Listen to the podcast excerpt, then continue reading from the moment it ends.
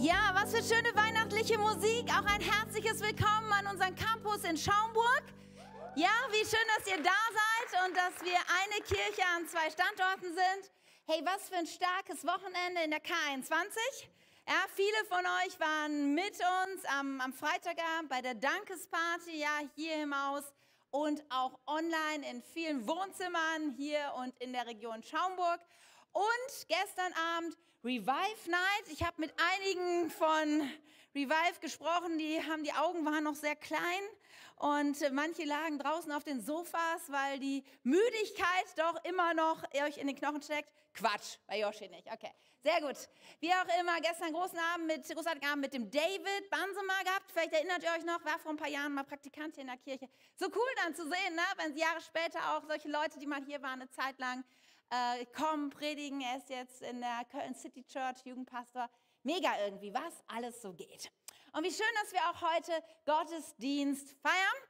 Wir sind ja in unserer Predigtreihe Segne unterwegs und wollen Step für Step so ein bisschen ja, für uns erschließen, was das eigentlich für uns ganz praktisch bedeuten kann. Denn Jesus fordert uns sehr stark heraus, ja, und das ist so ein Leitvers für, für diese Predigtreihe. Ja, er sagt, das höchste Gebot, das, was ich, am wichtigsten ist, wir lesen das hier im Markus, da heißt es, du sollst deinen Nächsten lieben wie dich selbst.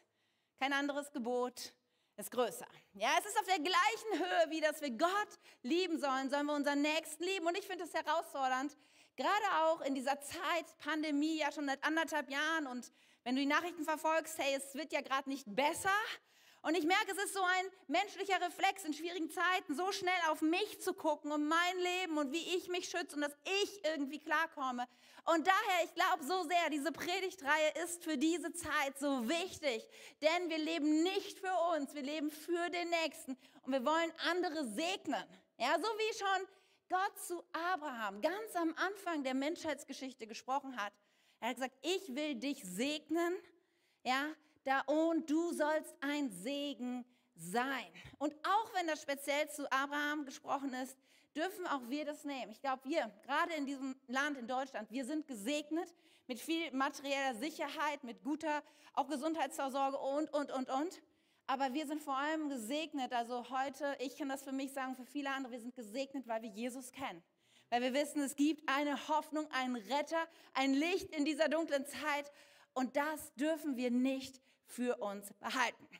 Ja, und letzte Woche sind wir gestartet da mit dem Segne-Akronym. Ja, ein Akronym bedeutet ja, für jedes Buchstabe steht sozusagen für, für eine Message. Und das S stand für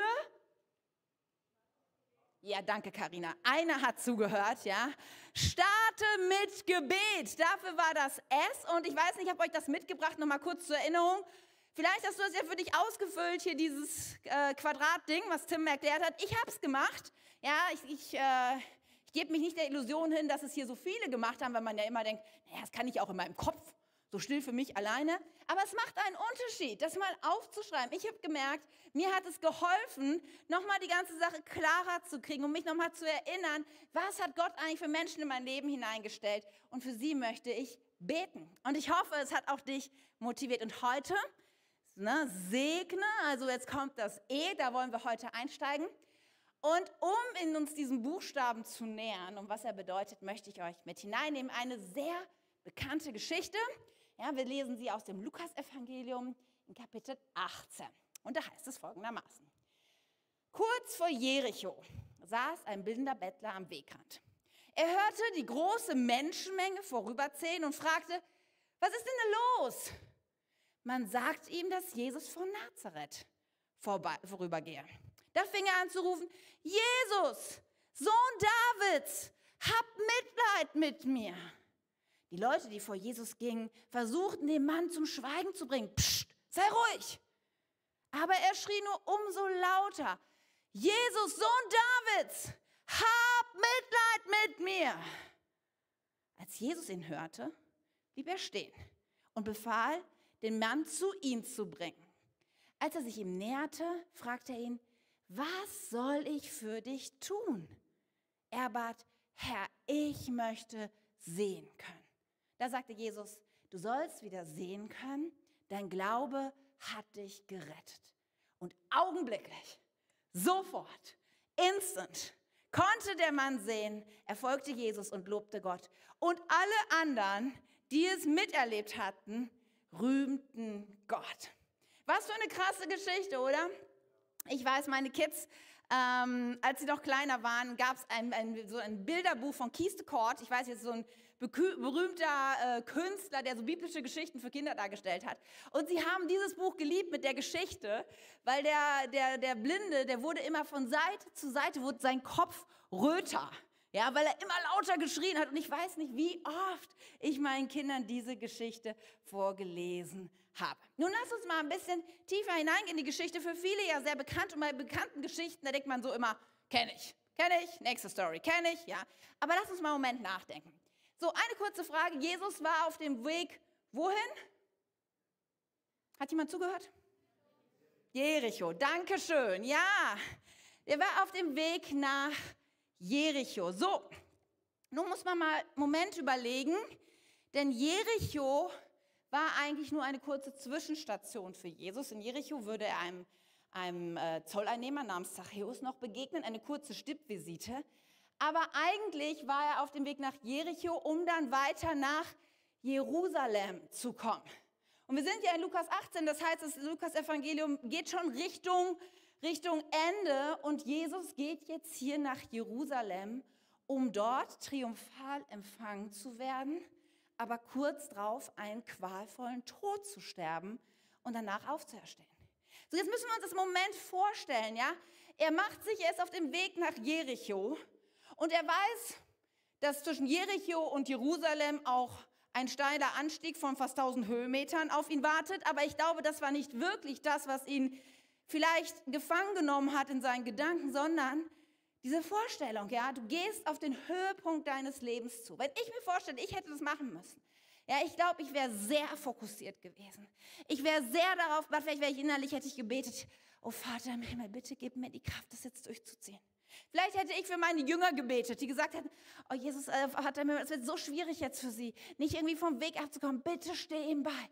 Aber ich wäre mir sicher, wenn ich Jesus, ich wäre sehr straight unterwegs gewesen. Okay, jetzt kommt der Höhepunkt meines Lebens. So könnte ich mir vorstellen, innerlich wäre Jesus vielleicht unterwegs gewesen. Und dann war noch das Zweite, dass wir gelesen haben, dass eine große Menschenmenge um ihn herum war. Und das hat sich dann wahrscheinlich so angehört. Und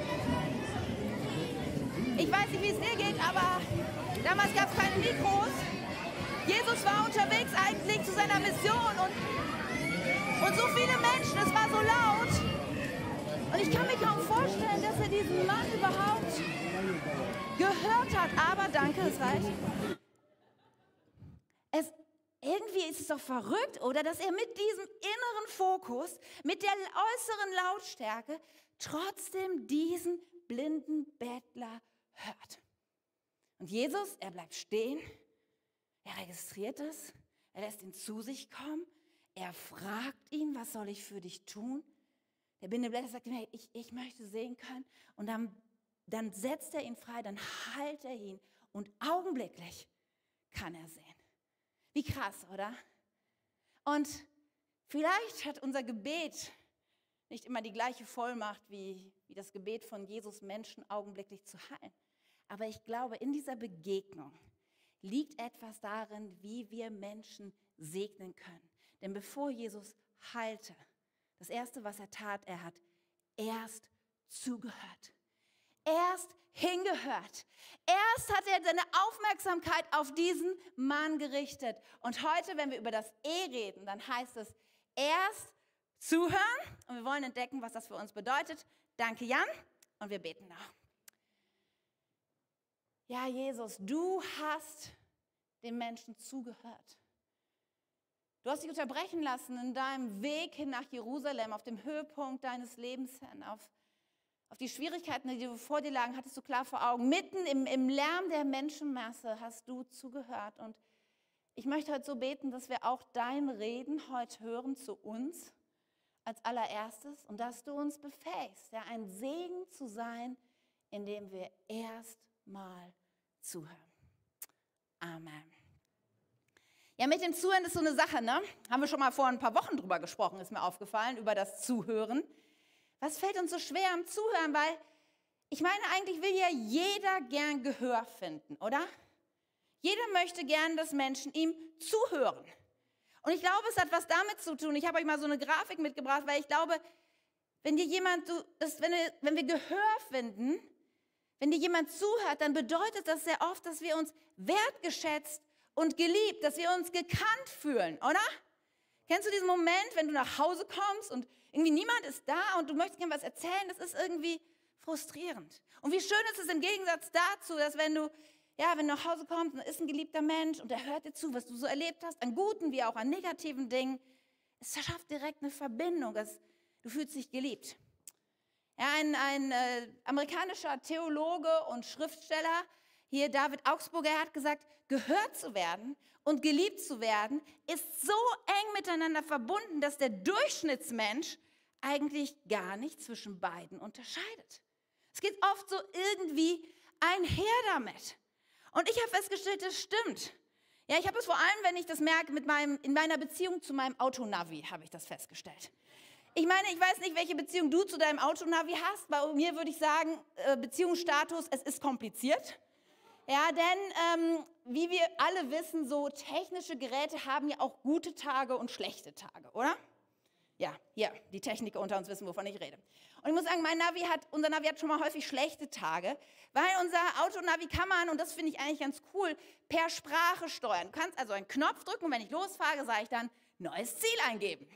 Und dann kommt irgendwie das, ja, äh, neues Ziel eingeben, äh, bitte nennen Sie zuerst den Ort und dann die Adresse und die Straße und die Hausnummer. Und ich denke mal, ja, cool.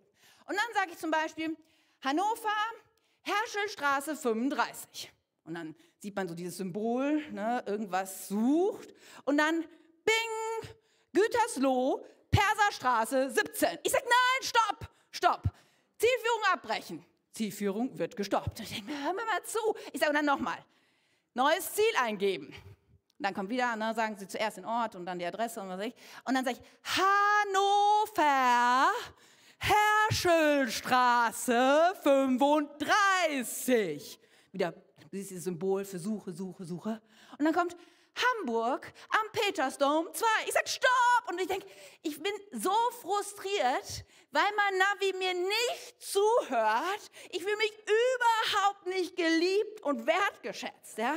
Und ich frage mich, wenn mir das schon mit meinem Navi so geht, wie geht es erst mit realen Menschen? Deswegen, hey, lass uns mal ein bisschen einsteigen in das Thema. Warum fällt es uns so schwer, erst zuzuhören. Und den ersten Punkt, den habe ich euch gerade schon gesagt, ja, es ist ein menschliches Bedürfnis. Jeder will irgendwie Gehör finden, oder? Jeder möchte das tun, weil wir alle irgendwo nach Liebe suchen. Und wenn wir zuhören wollen, dann bedeutet, zuhören möchten, dann bedeutet das ja, dass wir dieses innere Bedürfnis irgendwie abstellen, ja, ein bisschen zurücknehmen müssen. Ja? Und ich habe mir so gedacht, es ist so ein bisschen, jeder von uns hat irgendwie so einen innerlichen ähm, Alarm. Ja, sowas, was ständig irgendwie sagt, ich, ich, ich will auch irgendwie Aufmerksamkeit. Kann mir auch mal jemand zuhören? Ich bin auch wichtig. Irgendwo läuft es immer in uns, ja? Und wir haben mal vor einigen Jahren darüber diese Terrorbox gesprochen. Vielleicht erinnert sich der eine oder andere. Diese Terrorbox in unserem Kopf, die immer sagt, hier, was ist denn los? Was ist mit mir? Und es ist wichtig, dass wir uns dieser... Es nützt nichts. Ja, manchmal muss man harte Maßnahmen nehmen, um diesen inneren Alarm irgendwie auszukriegen. Aber wir haben diesen inneren Alarm, der uns irgendwie sagt, hey, ich will Gehör finden. Ich bin irgendwie wichtig. Und es ist herausfordernd, damit umzugehen. Und das Gegenteil, das habe ich mich gefragt, was ist denn das Gegenteil eigentlich von Zuhören? Da dachte ich erst, es ist Reden. Aber dann habe ich etwas gelesen, wo ich dachte, nee, das stimmt. Das Gegenteil von Zuhören ist gar nicht reden, sondern zu warten, bis man mit dem Reden an der Reihe ist. Ja, weil, verstehst du, was ich meine? Kennst du diesen Moment? Ich nehme an, Jonas erzählt mir gerade irgendwas und er sagt was und so in meinem Kopf denke ich, oh Jonas, da habe ich die super Antwort. Wenn du meine Antwort hören wirst, das wird dein Leben verändern. Ich habe so ein geniales Beispiel, drei Punkte dazu, mind-blowing. Ja? Und dann denkst du die ganze Zeit, was du dazu sagen wirst und was du für Erlebnis hast und was für ein stichhaltiges Argument du hättest. Aber was ich in der ganzen Zeit nicht tue, ist, Jonas zuzuhören. Und das ist so ein menschlicher Reflex doch so oft, oder? Nicht nur, dass wir reden, sondern dass wir auch gar nicht richtig zuhören. Also warum fällt uns das Zuhören so schwer? Weil wir diesen, diesen Alarm in uns haben, der sagt, ich will gehört werden. Und weil wir so oft mit anderen Dingen beschäftigt sind, als wirklich zuzuhören. Die zweite Sache ist, dass es einfach unglaublich viel Lärm gibt in unserem Leben, oder? Wir haben das ja gerade schon gehabt. So als erstes ist ja dieser, dieser ähm, physische Lärm, ja, so dass einfach, wenn du ähm, so wie die große Menschenmenge da war, es ist einfach unglaublich laut. Ja? Der erste Lärm, den wir so kennen, ist äh, physischer Lärm. Große Lautstärke. Ja, oder auch, du setzt dich ins Auto und das Erste, was du anmachst, es ist Musik da. Wir haben da letztens auch von Tim hat mal drüber gesprochen, dass wir eigentlich immer irgendwie beschallt werden. Es ist immer was zu hören. Es ist schon fast komisch, mal im Auto einfach zu fahren und Stille zu haben, oder? Oder in der Bahn zu sitzen und nicht direkt den Kopfhörer reinzumachen und Musik anzumachen. Einfach mal Stille. Und es sind ja auch so viele Menschen, die irgendwie was von uns wollen. Wenn ich so denke, so viele Kanäle, nicht nur, dass Leute mit mir reden, dann habe ich WhatsApp, dann habe ich E-Mail. Und es ist einfach echt laut in unserem Leben. Dann gibt es neben dem physischen Lärm, gibt es auch den psychologischen Lärm, ja, den psychischen Lärm. Einen nochmal zurück, den psychischen Lärm. Das ist nämlich die innere Stimme, die irgendwie sagt, und jetzt? Du wirst es nie schaffen. Ja, so wie du drauf bist, das funktioniert eh nicht. Und was ist, wenn das und das passiert? Ja, diese inneren Stimmen sind manchmal so laut. Das klappt nie. Du konntest das noch nie gut. Du bist ein Versager. Das wird nicht schlecht, das wird schlecht ausgehen. All diese Stimmen in uns sind manchmal noch lauter als der physische Lärm um uns herum. Und dann der dritte Punkt, so viele Psy- und Fü-Worte, ja. Physiologischer Lärm. Vielleicht denkst du, was ist das? Aber hast du schon mal versucht, jemandem zuzuhören, wenn du nötig aufs Klo musst? Das funktioniert nicht. Manchmal muss ich Leute unterbrechen, ja. Manchmal habe ich so viele Gespräche, danach sage ich, stopp. Ich sage, ich, ich will dir wirklich gern zuhören, aber ich muss erstmal aufs Klo. Ja, weil es geht schlecht. Wenn mein Körper mir Signale sendet, ja, das kann, das kann Hunger sein oder Durst, Kälte oder Wärme. Ich erinnere mich noch im Urlaub, wir mussten auf so einem Steg warten, eine Stunde lang auf dem Boot, was uns wieder zum Festladen zurückbringen musste. Und, ähm, und es hatte vorher gewittert und es war sowieso, es war 35 Grad, schwül, warm. Und wir mussten auf diesem Steg warten, weil es waren so viele Menschen da, dass wenn wir unseren Platz aufgegeben hätten, wären wir nicht auf das nächste Boot gekommen. Das heißt, wir standen eine Stunde auf diesem Steg und ich glaube, unsere ganze Familie war nur damit beschäftigt, diese Hitze irgendwie aushalten. Ich, egal wer jeweils das sagt, ich habe das alles ausgeblendet, weil ich konnte nicht zuhören, ich musste einfach überleben. Ja, wenn unser Körper irgendwie Signale sendet, ist es manchmal echt schwierig zuzuhören, oder? Und dann gibt es noch semantischen Lärm. Diesmal nicht ein Psy- und Fü-Wort, aber vielleicht denkst du, was ist denn semantischer Lärm? Es geht manchmal um die Bedeutung. Vielleicht stellst du manchmal fest, dass Menschen dir etwas sagen und du verstehst gar nicht, was sie meinen. Es hat entweder was damit zu tun, dass sie Unsinn reden, das gibt es leider auch relativ häufig und denkst, das macht einfach keinen Sinn. Gut, das ist eine Sache. Dann gibt es manchmal Menschen, die besonders viele Fremdwörter benutzen. Kennst du das so? Du redest mit jemandem und er sagt dann zu dir solche Sachen wie, da musst du mal den PQ checken und den RSD dann einbauen und dann läuft's. Und du denkst, hm, keine Ahnung. Mir ist aufgefallen, dass Menschen entweder diese Worte benutzen und selber nicht wissen, was es eigentlich bedeutet. Ja, und einfach so ein bisschen, ich will es mal sagen, einfach sagen, weil sie damit angeben wollen. Ja, oder es gibt Leute, denen so ein gewissen das, das Feingefühl fehlt, zu verstehen, dass vielleicht, weil sie in ihrem Beruf damit zu tun haben oder sich irgendwie weitergebildet haben, nicht jeder andere auch das gleiche Wissen mitbringt. Daher möchte ich dich ermutigen, versuch so wenig Fachbegriffe wie möglich irgendwie zu nutzen und auf der anderen Seite mache ich dir Mut, ruhig mal zu fragen zwischenzeitlich in dem semantischen Lärm hinein und zu sagen, was genau meinst du jetzt nochmal? Kannst du mir das nochmal erklären? Viel Lärm in unserem Leben macht es manchmal so schwer zuzuhören. Und das Dritte, und das ist vor allem für Menschen, die an Jesus glauben, ein wichtiger Punkt, wir haben doch auch eine Botschaft. Und wir Christen, wir denken, hey, wir haben eine Botschaft, wir haben ja etwas zu sagen. Ja, Silas hat das vorhin vom Missionsbefehl gesprochen, wo es heißt, geht hin in alle Welt und verkündet das Evangelium. Das hat ja was damit zu tun, dass wir reden, dass wir die Botschaft raushauen, oder? Nur leider muss ich sagen, haben wir Christen uns da nicht immer so sehr mit Ruhm bekleckert. Ja? Ich durfte letztens noch indirekt Zeuge von so einer Aktion werden, wo jemand jemand anders gefragt hat, ob er auch an Jesus glaubt und die Person das verneint hat und dann sofort ein, eine Bibel gezückt wurde, der Person geschenkt wurde und dann direkt sagte, und darf ich jetzt für dich beten? Und ich habe das mitgekriegt und dachte nur so, oha. Und ich habe versucht, hinter so ein bisschen das wieder in Kontext zu bringen, aber ich kann euch nur eins sagen, dass die Person, die, die nicht an Jesus glaubt, hat das Neue Testament wieder zurückgegeben und sie wollte auch kein Gebet. Und es hat gerade auch nicht viel geholfen, dass diese Person irgendwie offener wurde für das Evangelium. Ja. Und ich finde, es ist schon mal was da drin, dass wir Christen mal einen Moment überlegen, wie wir mit dieser Spannung umgehen, dass wir eine Botschaft haben, aber wie bringen wir sie an den Mann? Und Jesus ist uns da so ein gutes Beispiel. In unserer Geschichte, wir lesen das hier, der 40. Vers aus Lukas 18, da heißt es, als Jesus ihn hörte, blieb er stehen und befahl dem Mann zu ihm zu bringen. Als er sich ihm näherte, fragte er ihn, was soll ich für dich tun? Dabei war die Sache ja offensichtlich, oder? Ich meine, der Mann war blind. Und irgendwie ist die Frage, er ruft nach ihm, hab Mitleid, hab Erbarmen mit mir. Was soll er schon für ihn tun? Natürlich soll er ihn heilen. Es war auch nicht das erste Wunder, was Jesus getan hat. Es war nicht der erste Blinde, den er geheilt hat. Und er bat, Herr, ich möchte sehen können. Und dann heilt Jesus ihn. Das ist eine interessante Reihenfolge. Ja? Bei Jesus, er hört, dann fragt er, was soll ich tun? Und dann heilt er den Menschen. Und jetzt ein bisschen provozierend. Wie sind wir manchmal unterwegs? Bei uns wäre es vielleicht eher, wenn wir Jesus sind, wir kommen hier Richtung Jericho und da sitzt der blinde Bettler und wir denken, okay, ich bin auf dem Weg zu dem Höhepunkt meines Lebens. So ein bisschen gute Presse wäre jetzt hilfreich, denn ich will gleich in Jerusalem einziehen. Die Leute werden jubeln und so ein gutes Wunder, das wäre schon großartig. Und dann sieht er den Blinden und wir wären vielleicht eher so, dass wir erst heilen würden, sagen, komm, Heiliger Geist, erfülle ihn, lass ihn wieder, lass ihn wieder die Augen öffnen.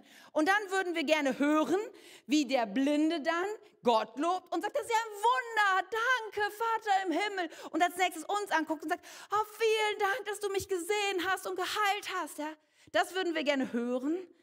Und ich sag mal, wahrscheinlich würden wir gar nichts fragen. Keine Ahnung. Wie sind wir so unterwegs? Und vielleicht denkst du, Katja, das ist herausfordernd, provozieren vielleicht auch, aber das Wort Gottes bringt es ähnlich auf den Punkt. In, in Sprüche 18, da heißt es, wer Antwort gibt, bevor er zuhört, ist dumm und macht sich lächerlich. Ich glaube, es ist gut, erst zuzuhören. Und vielleicht findest du es ganz schön herausfordernd und denkst, puh, keine Ahnung, wie ich das so hinkriegen soll in meinem Leben. Aber das Gute ist, weißt du, Zuhören ist kein Talent, sondern eine Fähigkeit, die man sich aneignen kann. Du kannst es lernen, gut zuzuhören. Und ich möchte dir jetzt im zweiten Teil der Message ein paar Gedanken mitgeben, wie du das einbauen kannst. Wie kannst du besser zuhören? Und das erste ist ja, dass du einfach für dich, dass du dich bereit machst und dass du deine, deine Bereitschaft zuzuhören steigerst, indem du einmal ja, dein Ego-Alarm auf dem Schirm hast. Ich glaube, allein diese Message zu hören, allein zu hören, dass Segnen Zuhören sein kann, ist schon total befreiend und blickt irgendwie, manchmal denkt man, Segen, das hat so viel zu tun mit, mit anderen dienen und mit den richtigen Antworten, aber erst zuhören, das ist so eine Segensschiene, in der wir unterwegs sein können. Aber es bedeutet, dass wir unseren, ja, unseren inneren, oh, unseren inneren Alarm unter den, Griff, unter den Griff kriegen müssen. Das heißt, wir müssen ab und zu, auch wenn es uns vielleicht schwerfällt, den Deckel draufhauen vielleicht noch ein Kissen drauflegen und sagen, hey, es geht gerade nicht um mich, sondern ich will zuhören. Und wir müssen den Lärmpegel, die ganzen Menschen in unserem Leben, die Musik, die uns ständig beschallt, wir müssen manchmal die Dinge runterziehen. Wir müssen Platz schaffen, damit wir überhaupt hören, wenn Menschen zu uns sprechen wollen. Und ich habe für mich so festgestellt, dass es in meinem Leben habe ich so gewisse Trigger. Und das hilft mir auch. Trigger, die, die besonders mich irgendwie aufmerksam werden lassen, wenn Menschen mit mir sprechen. Der erste Trigger ist, wenn ich irgendwie unterwegs bin, wenn jemand sagt, hey, ich bin neu hier. Wenn ich das höre, denke ich, oh, dem muss ich mal zuhören. Ich weiß noch, als wir vor 13 Jahren hier nach Wunsdorf gezogen sind. Und wenn man irgendwo neu ist, dann kennt man sich nicht aus. Dann fühlt man sich irgendwie auch unwohl, oder? Ich weiß nicht, ist schon mal jemand von euch umgezogen im größeren Sinne, nicht nur die nächste Straße? Das ist nicht schön, oder? Man ist irgendwie so ein bisschen Fremdkörper. Und es ist schön, wenn Menschen dann kommen und zuhören. Ich erinnere mich noch, Leonie ist damals ja eingeschult worden in der ersten Klasse und wir sind ja zum Sommer hier hingezogen und ich bin dann schon mal früher hier gewesen zum ersten Elternabend für die Erstklässer. Und wir saßen dann so in der Reihe, die Eltern, ne, Bokolo, Dorfgrundschule, ja, kleine Klasse, alle kannten sich. Und ich saß dann da so und alle guckten so ein bisschen, wer ist das? Ja? Und dann sagt die Lehrerin so, ja, hier, ne, Sie kennen sich, das ist Frau Sokowski, die, die ziehen im Sommer hier dazu und ihre Tochter wird dann auch Teil dieser Klasse sein. Und ich fand es so cool, dass eine Mutter, ich bin dann hinterher, als es zu Ende war, bin ich aufgestanden, bin einfach rausgegangen, weil ich dachte, oh, komische Situation, ja. Äh, und eine, die lief hinter mir her und sagte, halt, warten Sie mal, ich habe gehört, Sie sind neu hier, Sie wohnen noch gar nicht hier und ziehen erst dazu und Ihre Tochter wird dann neu in diese Klasse kommen und hey, unsere Tochter hat Geburtstag in den Sommerferien. Wir werden direkt nach den Sommerferien sie, ähm, den Geburtstag, den Kindergeburtstag feiern. Ich lade sie jetzt schon ein, ja. Wird dann und dann sein, kommen Sie auch auf jeden Fall, weil wir wollen nicht, dass Ihre Tochter irgendwie allein ist. Sie soll schnell hier Freunde finden. Und ich dachte, wie cool, oder? Da hat jemand zugehört und das zum Anlass genommen, Segen zu werden. Oder ich habe ein Problem. Ist für mich auch ein Trigger. Ja, wenn ich mit Menschen zusammenstehe und sie erzählen mir von den Herausforderungen ihres Lebens, dann, dann möchte ich nicht darüber hinweggehen, weil mir das zu anstrengend ist oder weil ich das zu kompliziert finde, sondern ich möchte dann sagen, ich will hinhören. Ja, und besonders, das ist der dritte Ding, Menschen, die mir nahestehen. Ja, in meinem Leben gibt es fünf Menschen. Und immer, wenn Tim, Marie, Bon, Leonie oder Julie etwas von mir wollen, dann ist meine Aufmerksamkeit hier. Weil diese Menschen, denen Gott hat sie in mein Leben gestellt, in besonderer Verantwortung. Ja, und, und das sind Trigger für mich. Wenn sie mich ansprechen, will ich auf jeden Fall mein Gehör haben und ihnen erst zuhören. Zuhören ist so eine Möglichkeit, Menschen zu segnen. Und das Dritte ist, ja, dass ich dir mitgebe, wie kannst du gut zuhören? Die vier Hs des Guten zuhören. Wisst ihr, weil zuhören ist ja so eine Sache. Nicht, je nach Persönlichkeit kann da unterschiedliche Herausforderungen sein. Ja, ich bin ja eher, wie viele wissen, eine extrovertierte Persönlichkeit und Menschen, die ich, die neigen dazu, mehr zu reden als zuzuhören. Und daher ist es für uns ganz gut, dass wir uns gewisse Techniken aneignen, um besser zuzuhören. Und introvertierte Menschen, bei denen ist das Problem, dass sie vielleicht denken, zuhören easy, aber nachdem zwei Sätze der andere gesagt hat und so eine peinliche Pause entsteht, denken alle, hm, und jetzt? Was jetzt? Ja? Und ich möchte euch helfen, denn gut zuzuhören hat auch was damit zu tun, gute Fragen zu stellen. Und ich möchte euch vier Fragen mitgeben, die euch helfen, ein guter Zuhörer zu sein. Die erste H steht für Herkunft. Weißt du, wenn du Menschen zuhörst, dann frag sie doch mal, wo sie herkommen. Ich finde das in der Kirche oft easy, wenn ich mit Menschen ein Gespräch mache. Sie fragen, hey, kommst du hier aus Wunsdorf oder wo kommst du her? Und dann erzählen Menschen das und das ist ein guter Gesprächsanstieg oder zu fragen, ja, ey, bist du denn schon immer hier gewesen oder bist du irgendwie zuge... Und es ist so interessant, dann von den Geschichten von Menschen zu hören. Und Menschen lieben das in der Regel davon zu erzählen, wo sie herkommen. Deswegen, wenn du gut zuhören willst, nimm noch die Frage nach der Herkunft. Aber das ist nur ein Einstieg, den du nehmen kannst, um gute Fragen zu stellen. Das zweite H steht für Hobbys. Frag doch mal, was Menschen sonst in ihrer Freizeit machen. Das ist einfacher, als nach beruflichen Dingen zu fragen. Da kann man sich manchmal in, in irgendwie in so äh, Brennnesseln, wie sagt man Brennnesseln? Fettnäpfchen, das ist das richtige Wort. Äh, Im Fettnäpfchen setzen, wenn vielleicht ist die Person gerade arbeitslos oder irgendwas und du merkst, oh, oder es geht beruflich gerade gut. Aber über Hobbys kann man unkompliziert reden. Wir sagen, hey, gibt es irgendwas, was du so gern machst in deiner Freizeit? Und die meisten Menschen reden richtig gerne über ihr Hobby. Und das, was sie tun, haben ja eine Leidenschaft dafür und meistens auch ein gewisses Sendungsbewusstsein. Ja? Also, und dann kann man so gut anknüpfen an das dritte Haar. Und wenn man nach den Hobbys, zum Beispiel nach der Person erzählt dir, dass sie gerne kocht und da total Leidenschaft hat. Und dann kannst du nach Herzensangelegenheiten fragen. Zum Beispiel nach, und was ist dann so dein Lieblingsrestaurant? Hast du eine Lieblingsrichtung, in der du kochst? Und vielleicht erzählst du dir dann von dem neuen Vietnamesen in Hannover und das ist das Beste. Menschen erzählen so gern von den Dingen, die ihnen wirklich wichtig sind, die auf ihrem Herzen sind. Frag mal nach Fußballmannschaften. Ja, und du merkst, oh, da ist Herzschlag hinter. Bei vielen. Ich meine, bei Hannover ist gerade nicht so viel Herzschlag hinter, aber vielleicht gibt es ja, ja auch Fans von anderen Mannschaften oder Vereinzelte, die einfach durchhalten, auch was Hannover angeht. Und wenn du nach Herz gefragt hast, vielleicht merkst du dann auch schon in dem Gespräch, dass die Person nicht nur Dinge erzählt, die irgendwie richtig top und gut sind.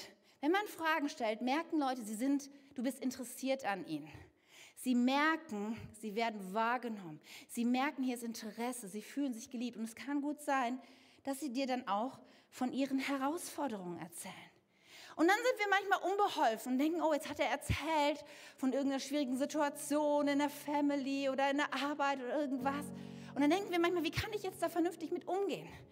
Und dann gehen wir irgendwie schnell weiter, aber hey, wenn Leute uns von ihren Herausforderungen erzählen, dann mache ich dir Mut, doch mal nachzufragen und zu sagen, hey, was, was machst du jetzt damit?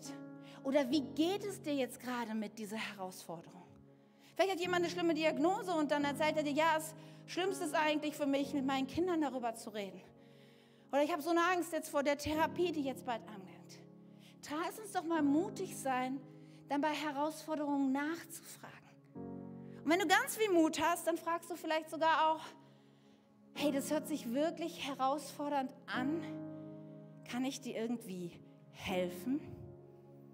Noch ein Haar, helfen. Ja, und da denken oft wir Menschen nach besser nicht anbieten, weil wer weiß, was dann kommt. Meine Erfahrung ist, wenn ich Menschen frage, kann ich dir helfen? Ich würde sagen, 95 Prozent sagen, hey, es gibt gerade nichts, was du für mich tun kannst, aber danke, dass du gefragt hast. Die meisten Menschen reagieren damit mit, oh wow, du hast mir zumindest Hilfe angeboten. Und es ist ja nicht so, als würde ich das nur so fake-mäßig fragen, sondern ich meine das schon auch ernst. Und denkst du, ja, was machst du denn mit den 5%, die dann ihre Liste rausholen und sagen, okay, ich würde gerne bei dir einziehen und 10.000 Euro wären schön und wir könnten uns jede Woche, jeden Tag treffen auf eine Stunde Kaffee oder so. Weißt du, da denke ich immer, das ist wie bei Weihnachten, weil wünschen kann man sich ja alles. Es ist ja legitim, dass die Person sich wünscht, dass ich mich jede Woche mit ihr treffe oder jeden Tag oder irgendwie sie finanziell. Es ist legitim von mir aus, aber ich kann dieses Bedürfnis nicht entsprechen und dann kann ich auch sagen, du, sorry, das übersteigt gerade das, was ich geben kann. Aber vielleicht können wir uns einmal treffen. Vielleicht kann ich jetzt hier für dich beten. Vielleicht kann ich dich mit jemandem in Kontakt bringen, der dir helfen kann. Vielleicht kann ich dir eine Adresse von einer guten Schuldnerberatung weitergeben. Hey, wir haben doch so viele Möglichkeiten eigentlich zu helfen, oder? Mich hat das sehr inspiriert. In der Vorbereitung habe ich eine Geschichte gelesen von einer Missionsgesellschaft und sie sind nach Indien gegangen in ein verlassenes Kaff. 20.000 Leute irgendwo am, am Rand von Indien. Und sie haben gesagt, hey, wir sind hier als, als, äh, als Missionsgesellschaft und wir wollen gerne für diesen Ort etwas tun. Da haben wir es auf dem Herzen. Und wir haben auch Finanzen mitgebracht. Wir könnten euch ein, ein Krankenhaus hier hinbauen, so eine kleine Gesundheitsstation, wo einfache medizinische Hilfe möglich ist. Wir könnten wir könnten eine Schule bauen, ja, dass eure Kinder Unterricht haben und sich weiterbilden können. Wir könnten euch auch eine Kirche bauen. Da könnt ihr euch regelmäßig treffen und wir können uns erzählen von dem Gott, der euch liebt. Gibt es von diesen Sachen irgendetwas, was wir für euch tun können? Und die Ältesten vom Dorf, der kleinen Stadt, die haben sich so angeguckt und dann haben sie relativ schnell gesagt, ähm, Briefkasten. Wir bräuchten einen Briefkasten. Und die Missionsgesellschaft also wir bieten euch an, ein Krankenhaus, eine Schule oder eine Kirche zu bauen und ihr wollt einen Briefkasten. Warum?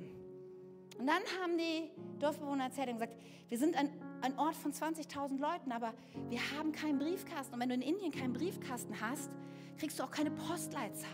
Das heißt, diesen Ort gibt es faktisch nicht. Das heißt, wir existieren quasi. Das heißt, wir haben keinen Zugang auch zu, zu staatlichen Hilfen und Unterstützung. Und wenn ihr uns wirklich helfen wollt, dann baut uns einen Briefkasten. Und dann hat die Missionsleiterin gesagt, okay, also das kann ja nicht so schwierig sein war es dann doch, weil ich meine, an sich der Briefkasten zu bauen war jetzt nicht so schwierig. Aber es hat zwei Jahre gedauert, dann bei den Behörden das durchzubringen, dass diese, dieser Ort wirklich anerkannt wurde und eine Postleitzahl hatte. Aber dadurch hat sich das ganze Leben des Dorfes verändert.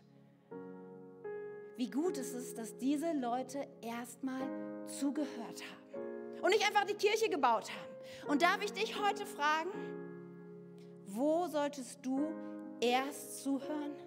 Wem solltest du erstmal zuhören? Darf ich dich ermutigen, Jesus als Vorbild zu nehmen? Dich mal unterbrechen zu lassen auf dem Weg, wohin auch immer? Anzuhalten, dich zurückzunehmen, deinen Ego-Alarm auszumachen, zuzuhören, zu fragen und dann ein Segen zu werden. Denn wenn du erst zuhörst, ist es sogar ein doppelter Segen.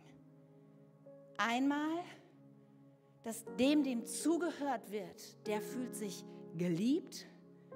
Und der zweite Segensaspekt ist nur der, der zuhört, weiß auch, wie er zum Segen werden kann. Ob mit dem Krankenhaus oder dem Briefkasten. Ob mit einem Stück Kuchen oder einem Gebet. Lasst uns erst zuhören. Amen. Amen. Lass uns beten. Ach Jesus, du bist uns so ein gutes Vorbild. Ich, ich weiß nicht, wie ich unterwegs gewesen wäre auf diesem Weg nach Jericho und nach Jerusalem. Ich glaube, ich hätte nicht zugehört. Ich glaube, ich wäre so gefangen genommen gewesen von meiner Agenda, von dem, was mich gerade bewegt, vor den nächsten Tagen, die vor mir liegen. Und ich möchte so gern lernen, erst zuzuhören. Auf deine innere Stimme, auf deine Impulse, aber auch auf das, was Menschen zu mir sagen. Und ich möchte, ja, ich möchte so beten, dass unsere Bereitschaft zuzuhören, dass sie stärker wird. Ich möchte dich darum bitten, dass, dass wir den Lärm uns herum ausblenden können, dass wir ihn aber auch runterdrosseln können. Ich möchte dich bitten, dass wir gerade da, wo Menschen ja so, so besondere Signale senden, der der Hilfe, dass ich bin hier neu, dass besondere Menschen, die unser Leben hineingestellt haben, dass wir, dass wir da wachsam sind und erst zuhören. Und ich bete so sehr, dass du uns die Kunst lernst, gute Fragen zu stellen. Mutig zu sein. Und nicht einfach Menschen stehen zu lassen, sondern ihnen zu helfen, ihre Geschichte zu erzählen, mit, indem wir gute Fragen stellen. Lass uns eine Kirche sein, die ein Segen ist für andere, weil sie erst zuhört, weil sie damit ausdrückt, dass wir Menschen lieben und ehren. Und lass uns aufmerksam sein, wenn wir dann hören, was wirklich die Not der Menschen ist, Jesus. Sprich du zu uns. Amen. Amen.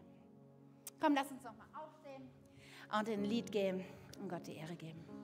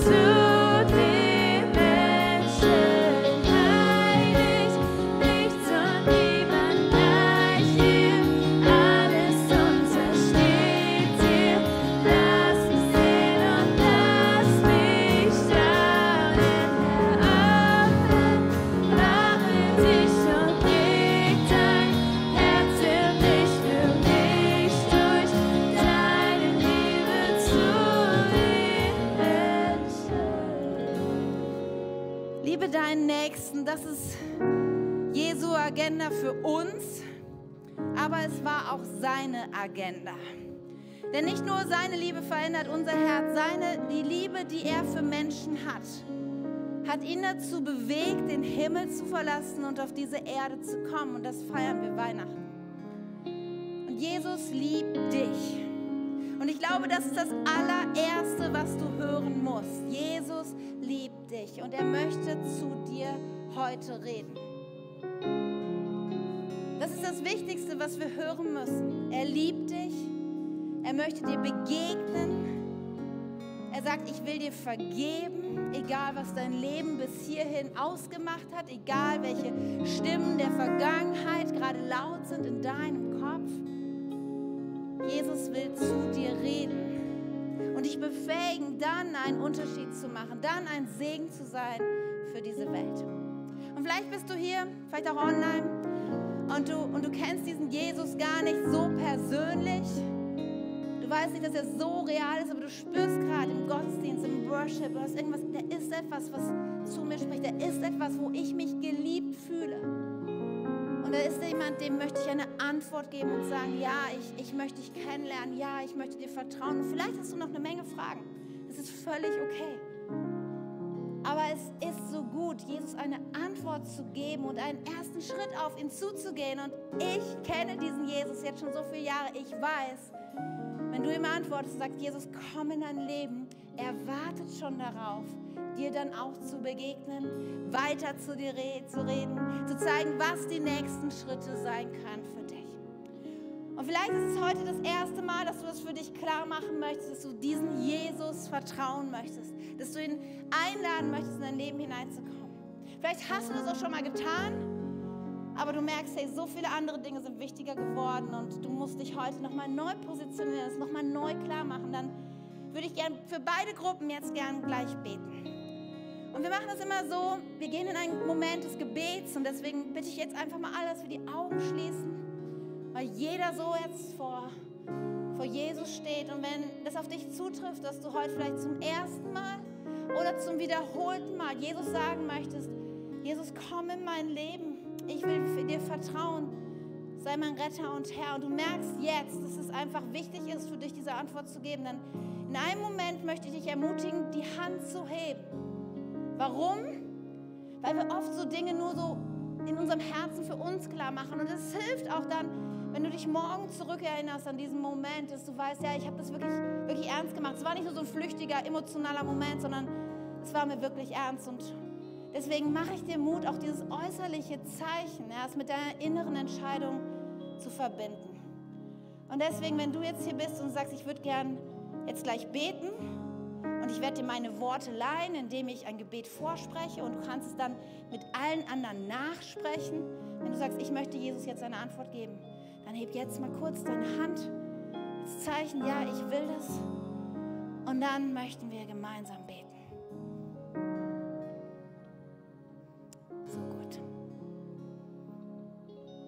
Wir beten, lieber Jesus, ich komme jetzt zu dir, weil ich dir mein Leben anvertrauen möchte. Danke, dass du mich hörst. Danke, dass du mich liebst. Ich bitte dich, vergib mir meine Schuld. Nimm alles weg, was mich von Gott trennt. Ab heute möchte ich nur dir folgen und mich von dir leiten lassen. Danke, dass ich jetzt zu dir gehöre und Teil deiner Familie bin.